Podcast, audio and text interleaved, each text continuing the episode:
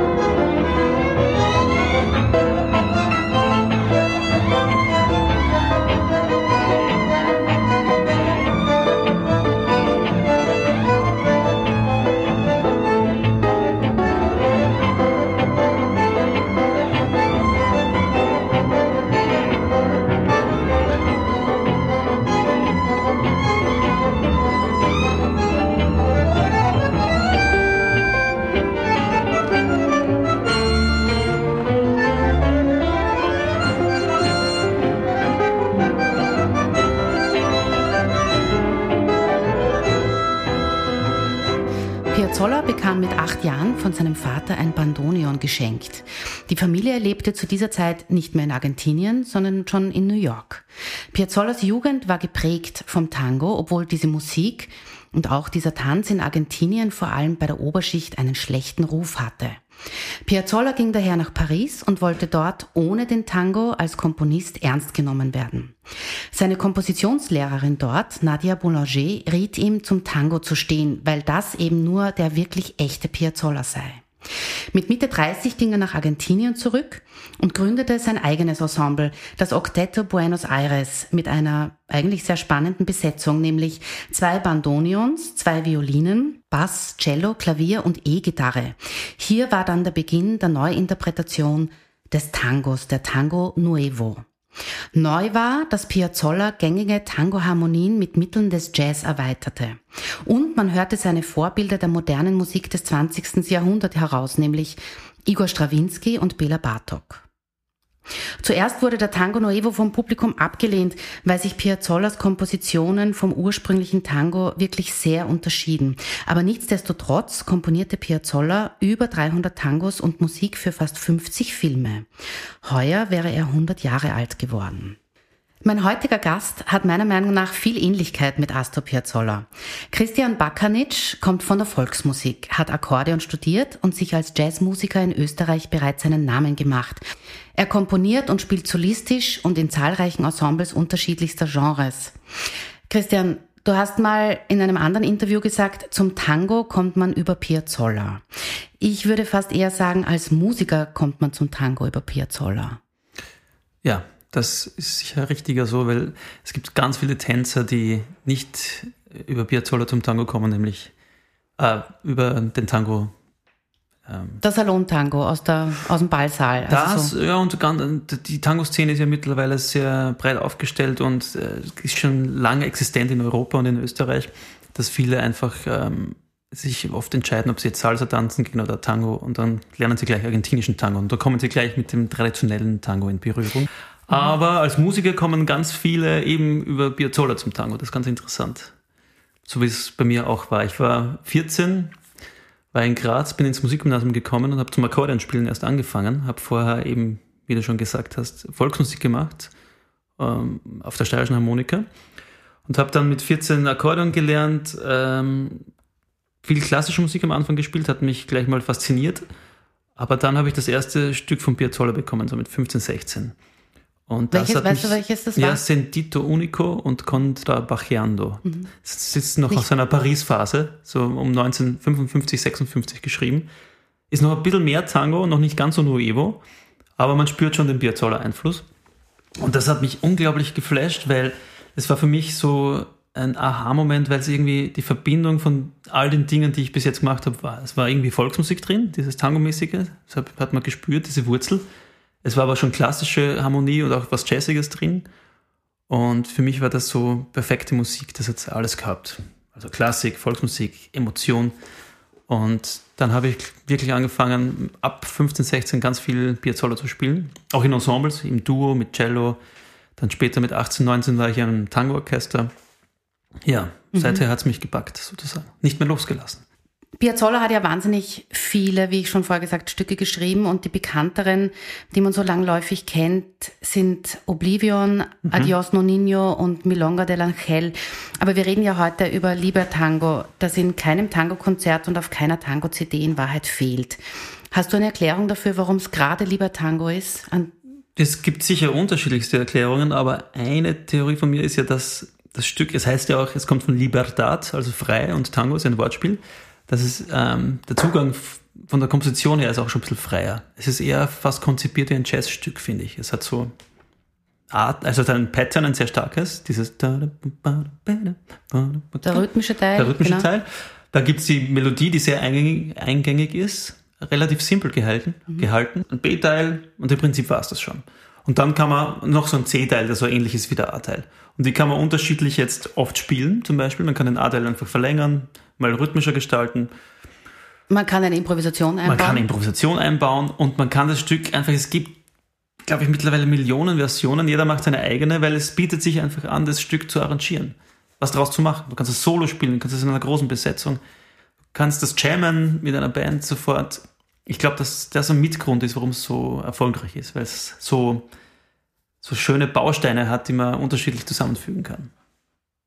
Und natürlich ist es auch andere und harmonisch ist es mega interessant und einfach eine schöne Komposition. Mhm.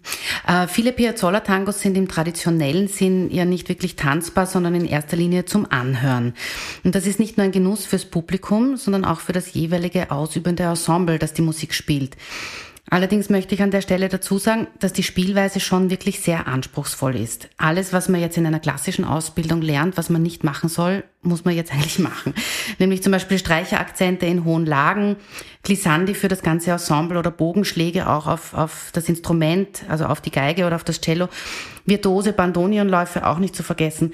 Das ist schon wirklich eine sehr eigene, äh, schwierige Spielart, mit der man sich doch wirklich lange auseinandersetzen muss, wenn man jetzt nicht damit aufgewachsen ist oder nicht aus Argentinien kommt. Ja, absolut. Also die Phrasierung, also wie man quasi die Töne gestaltet, das ist schon anders. Es ist auf jeden Fall mal sehr rhythmisch, das ist ganz wichtig. Und für viele Klassiker ist das auch, äh, finde ich, ein Problem, dass sie sich wirklich mal äh, ganz lange Zeit auf den Rhythmus, dass sie fast metronomisch halten müssen. Das ist schon mehr, es geht schon mehr in Richtung Jazz und Pop von der, von der rhythmischen Idee, sage ich mal. Man kann das nicht so frei machen. Jedoch andererseits, die Melodie kann man dann wieder sehr frei gestalten. Ist sogar erwünscht, dass man das nicht ganz genauso spielt, wie es da steht. Dann klingt es fad. Man kann verzieren, man kann das ein bisschen verzögern, rauszögern, äh, antizipieren, also äh, schneller spielen sozusagen. Also man hat Freiheiten in der Melodie und beim Rhythmus, beim, bei der Begleitung hat man sehr starken Rhythmus und, und muss ganz klar und rhythmisch spielen. Also das sind einmal so zwei untypische klassische Ansätze, würde ich mal sagen, die man mhm. mehr aus, aus dem Jazz kennt oder aus der Volksmusik sozusagen. Und dann kommt er aber hinzu, dass er eben ein genialer Komponist war. Er hat ja studiert auch. Und er hat natürlich auch seine Musiker, die ja super ausgebildete Musiker waren, hat er dann auch herausfordernde Passagen geschrieben. Also wirklich am Klavier zum Beispiel, die Kadenzen sind ja nicht ohne, wie du wahrscheinlich weißt. Ja, also die Intro von Adios Nonino, die ist ja ziemlich komplex eigentlich. Das ist fast Gershwin-artig, würde mhm. ich sagen, oder so. Oder ähm, auch für einen Geiger, da geht es richtig in die hohen Lagen rauf, wilde Läufe, also es geht richtig klassisch auch rund, würde ich mal mhm. sagen. Es geht voll ab, wenn das Instrument nicht beherrscht ist, dann funktioniert es auch nicht. Genau, das ist jetzt. Da kann man sich nicht drüber schummeln. Da kann so. man sich nicht drüber schummeln, man braucht eigentlich auch eine klassische Ausbildung. Was mich interessiert, ist vor allem auch das, der Unterschied zwischen Bandonion und Akkordeon. Mhm. Das Bandonion hat einen äh, tiefen, melancholischen, warmen Klang. Das Akkordeon ist größer und lauter, ein bisschen, äh, bisschen rotziger, meiner Meinung nach. Aber die, also ja. die Unterschiede der Bauarten, das kann jeder selber nachlesen, das brauchen wir jetzt nicht besprechen. Aber welches Instrument ist für den Tango besser? Wenn wir jetzt von Piazzolla ausgehen, der ja selber Bandonion gespielt ja. hat auch. Das würde ich auch sagen. Also für den Tango ist sicher das Bandonion ähm, nicht besser, aber es ist einfach authentischer, sage ich mal so. Der Klang ergibt sich. Der Tango ist eigentlich mit Bandonen entstanden. Ohne, ohne Bandonen würde es den Tango nicht geben, glaube ich. Also, mhm. das muss man schon sagen. Das war einer der. Also das ergibt sich ja auch aus der Spielweise eben. Das Bandonen ist kleiner. Du hast das an beiden Händen steckst du drin in diesen Riemen. Und da gibt es ganz oft, du lässt es nur fallen, schwerkraftmäßig die Hände fallen, dann kriegst du einen sehr akzentuierten Sound. Du hältst irgendeinen Ton, lass die Hände fallen, machst tschack. Und so ist im Prinzip auch der Tango, glaube ich, entstanden. Dieses Akzentuierte kommt sicher vom Bandonion. Mhm. Das kann man am Akkordeon imitieren, nachmachen. Und ähm, funktioniert auch, aber das Urinstrument des Tangos ist das Bandonion. Und welches Instrument von den zwei ist jetzt einfacher zu spielen? Weil das Bandonion das hat ja nur, ist einfacher zu spielen. Das, weil schon die Harmonien quasi fix Na, dabei weil es sind, einfach oder? ein logisches System gibt. Es gibt so zwei typische Bandonion-Systeme, die in Argentinien gespielt werden. Und die sind mega komplex aufgebaut. Da gibt es keine Logik, darum ist es so schwer. Das heißt, du bist auf Zug und Druck schon mal unterschiedlich. Mhm. Das gibt es beim Akkordeon ja auch nicht. Aus Zug und Druck ist der gleiche Ton, aber wenn du beim Ton in einen Ton rechts drückst, ist er auf Zug und Druck unterschiedlich. Und in der linken Hand noch einmal. Also du hast in Wahrheit vier Systeme zu lernen. Darum spielen die meisten Bandonisten auch viel auf Zug, also auf Sie ziehen mhm. und lernen so zwei Tonarten. Auf Druck wäre es wieder anders. Kann jeder Bandonionist auch Akkordeon spielen Nein. und umgekehrt? Nein. Also es sind wirklich zwei unterschiedliche, ja. so wie Cello und Geige. Ja, ist noch ärger, würde ich sagen, weil da, also die Gemeinsamkeit bei Cello und Geige ist ja immerhin, dass sie in Quinten gestimmt sind, ne? Mhm. beide. Ja. Das ist ja ein ähnliches System. Also du müsstest nur Bogen komplett umlernen, aber du wirst, die Griffbilder sind ähnlich. Und das ist beim Bandoneon und dem Akkordeon überhaupt nicht der Fall. Mhm. Kann man das bei uns eigentlich wo lernen, Bandonion? Nur privat bei Leuten, die es spielen. Da muss man dann auch immer auf Systeme aufpassen. Es gibt eben unterschiedliche Systeme, aber es gibt so schon ein paar Bandonionisten. Also wir haben zu Beginn eine klassische Bandonion-Aufnahme vom Astor Piazzolla gehört. Ja. Ich möchte jetzt ganz gerne reinhören in eine Aufnahme, wo du selbst äh, mitspielst, nämlich äh, die CD heißt Panfili und Friends. Du spielst Akkordeon. Ja. Richtig? Okay, hören wir kurz rein.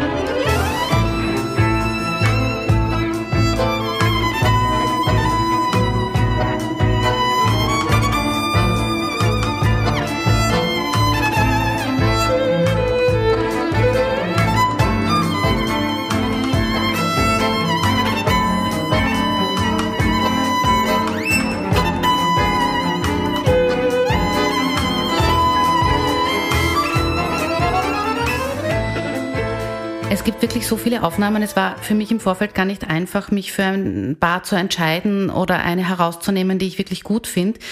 Ähm, man kann dieses Stück ganz alleine spielen. Ja, mhm. du kannst am Akkordeon sicher alleine äh, das Stück auch in einer guten Version bringen. Ja, auch eine Version von mir auf YouTube. Sehr gut. Wer, wer will, kann das jeder nachhören, bitte. Ja. Ähm, Und dann finde ich eigentlich so die, diese überarrangierten, wo also die Streicher alle gegen Melodien und so, finde ich eigentlich auch ganz hübsch.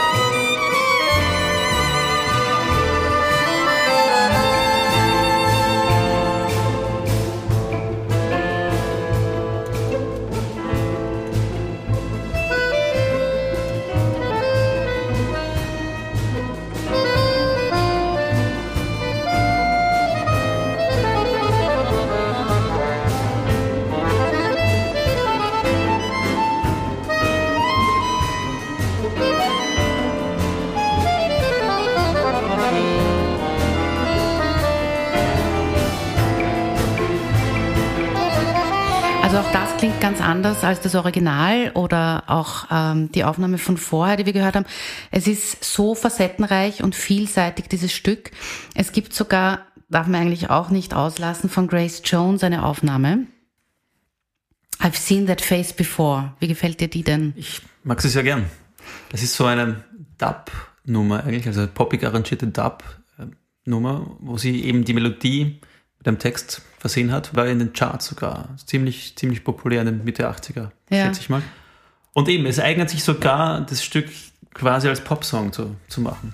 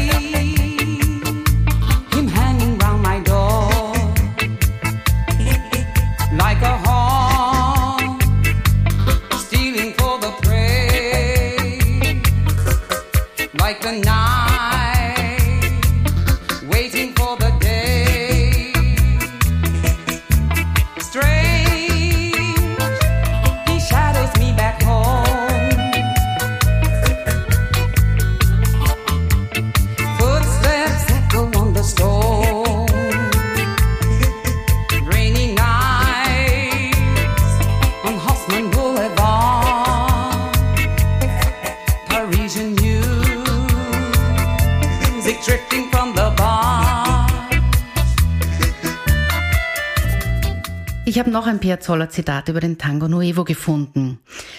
Er sagt, der Tango Nuevo ist eine Fortsetzung des traditionellen gesungenen Tangos, der als Tanzstil gespielt wurde.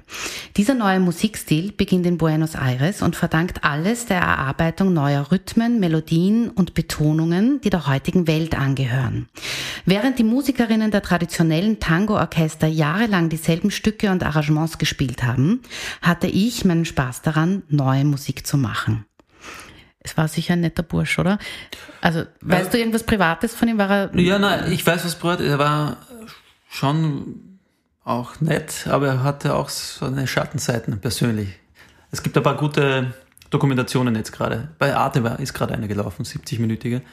Und da kommt sein Sohn ganz oft zu, zu Wort. Sein Sohn hat mit ihm sogar in dieser Zeit, wo er Lieber Tango geschrieben hat, 1974, das muss man fast auch erwähnen, die Originalversion, die ganz erste, ist auch ganz untypisch für ihn, da hat er mit der Schlagzeug sogar herum experimentiert. Da geht es wirklich ein bisschen in die jazzigere Richtung, so Latin Jazz. Und da hat er ein paar Jahre gespielt mit so einer Besetzung mit Schlagzeug, Keyboards und ein paar Streichern und so. Und da war sein Sohn dabei. Der war ganz happy, dass er mitspielen durfte. Aber dann hat er über die Medien erfahren, sein Sohn, dass äh, der Piazzolla, sein Vater Astor, jetzt das wieder beenden will und zurückkehren will zu seiner klassischen Besetzung, zu einem Quintett. Und der war schockiert, dass er das über die Medien erfahrt und hat, ihn, hat ihn zum Abendessen eingeladen und hat gefragt, Papa, was ist da los? Willst du wirklich jetzt das beenden? Und er hat gesagt, ja, will ich. Und dann hat sein Sohn, weil er halt beleidigt war, gesagt, ja, aber das ist ein Rückschritt musikalisch, das solltest du nicht machen. Und daraufhin hat Piazzolla zehn Jahre lang nicht mit seinem Sohn gesprochen. Und im Interview sieht man, wie der, der das beschäftigt noch immer, seinen Sohn. Na, ich glaube, die, die Familie hat es also überhaupt nicht leicht gehabt, weil die haben teilweise, haben sich die gar nicht auf die Straße trauen können, ja. weil die Leute das so abgelehnt haben, ursprünglich den Tango Ja, Nuevo. absolut. Ich, das hat sicher seine Familie auch betroffen. Das hat natürlich vor allem auch den Piazzolla selbst, aber mhm. er hat sich überhaupt nicht unterkriegen lassen. Er, hat, er wurde 20 Jahre lang seine Musik in Argentinien nicht akzeptiert oder gar angefeindet. Und er hat mhm. gesagt, na, ich bin am richtigen Weg. Das ist, also er hat ja schon ein ziemliches Ego. Mhm. Muss man wahrscheinlich haben, um das zu erreichen. Und er hat gesagt, das ziehe ich durch. Mhm. Und hat dort gelebt, 20 Jahre lang, wurde angefeindet, war ihm wurscht. Er hat Musik geschrieben, Musik geschrieben. Und der Erfolg im eigenen Land kam erst so, da war er 60 oder so. Da hat er dann im Teatro Colón, in diesem großen Konzerthaus mhm. in Argentinien, in Buenos Aires, hat er mit dem Sinfonieorchester spielen dürfen, dann seine Werke. Mhm. Das war ein großer Erfolg, aber bis dorthin war, war nie wirklich anerkannt. Das war ein langer Weg. Das war ein ziemlich langer Weg. Und der hat auch wenig verdient, angeblich. Also der hat sein, sein erstes wirkliches Geld, das er gut davon hat leben können, erst mit 60 gemacht, muss man sich vorstellen. Mhm. Wenn du jetzt hergehen würdest, ich habe gesagt, du hast viele Gemeinsamkeiten mit dem Astor Piazzolla zahlreiche Ensembles und irgendwie auch, äh, du hast das Akkordeon irgendwie auch wieder salonfähig gemacht für Leute, die damit eigentlich sonst nur eben die Volksmusik ja. in Verbindung gebracht haben. Also wenn wir jetzt einen Faden spinnen, ja, die Idee, du würdest zum Beispiel jetzt die österreichische Volksmusik äh, revolutionieren. Mhm. Und auch in den Konzertsaal bringen. Passiert ja zum Es passiert Teil. schon, genau. Ja, es, also in den 70ern hat es Leute gegeben, die in der Popmus oder in der, in der Austropop-Szene, so Wilfried und, äh, und andere haben angefangen schon mit Volksmusik zu experimentieren. Dann Hubert von Geusern natürlich. Brodlan ist so eine Band, Anita Neuss hat, das gab es immer schon immer wieder. Und jetzt gibt es natürlich, es gibt einen ganz großen äh, Harmonikaspieler, den Herbert Bixner, der bringt das ein bisschen in die Konzertsäle jetzt. Der hat einen neuen Stil erfunden auf der Steirischen, so muss man sagen. Und, und das wird aber alles gut angenommen, also das wird ja, nicht verteufelt, das wird nicht, oder? Das ist interessant, ja, das ist, äh, das hat, nein, das ist, wird super angenommen. Und es gibt ganz viele, viele Junge jetzt, die herumexperimentieren mit der Volksmusik, auch in die Konzertsäle bringen. Alma zum Beispiel, Federspiel. Mhm. Nordseelbrass hat sie ja auch schon gemacht, auf eine gewisse Weise. Und die kommen alle auch von der Volksmusik? Ja, viele, genau. Ja. Und bei mir ist es auch so, also mit Volksmilch haben wir ja auch schon neue Volksmusik gemacht. Ich spiele jetzt auch wieder ein bisschen mehr mit der steirischen, auch mhm. inspiriert und habe auch glaube ich, ein paar neue spannende Stücke. Also die steirische ist unser Bandonion, kann man das sagen? Ja, könnte man sagen. Ja. Letzte Frage. Warum ist Kunst systemrelevant? Das ist keine Frage, weil Kunst die Menschen brauchen. Also als Musiker brauche ich sowieso, ich könnte nicht ohne Kunst überleben oder ohne Musik. Aber das ist, äh, ich glaube, das gehört einfach zum Leben dazu. Immer schon. Das kann mir das, ähm, ist kulturelle, also früher waren es halt Rituale, da haben die Leute getanzt um ein Feuer herum, keine Ahnung, gesungen und getrommelt. Das gehört dazu einfach. Das ist wie Nahrung. Aber dass man die Frage überhaupt stellen muss, ist eigentlich ein Witz.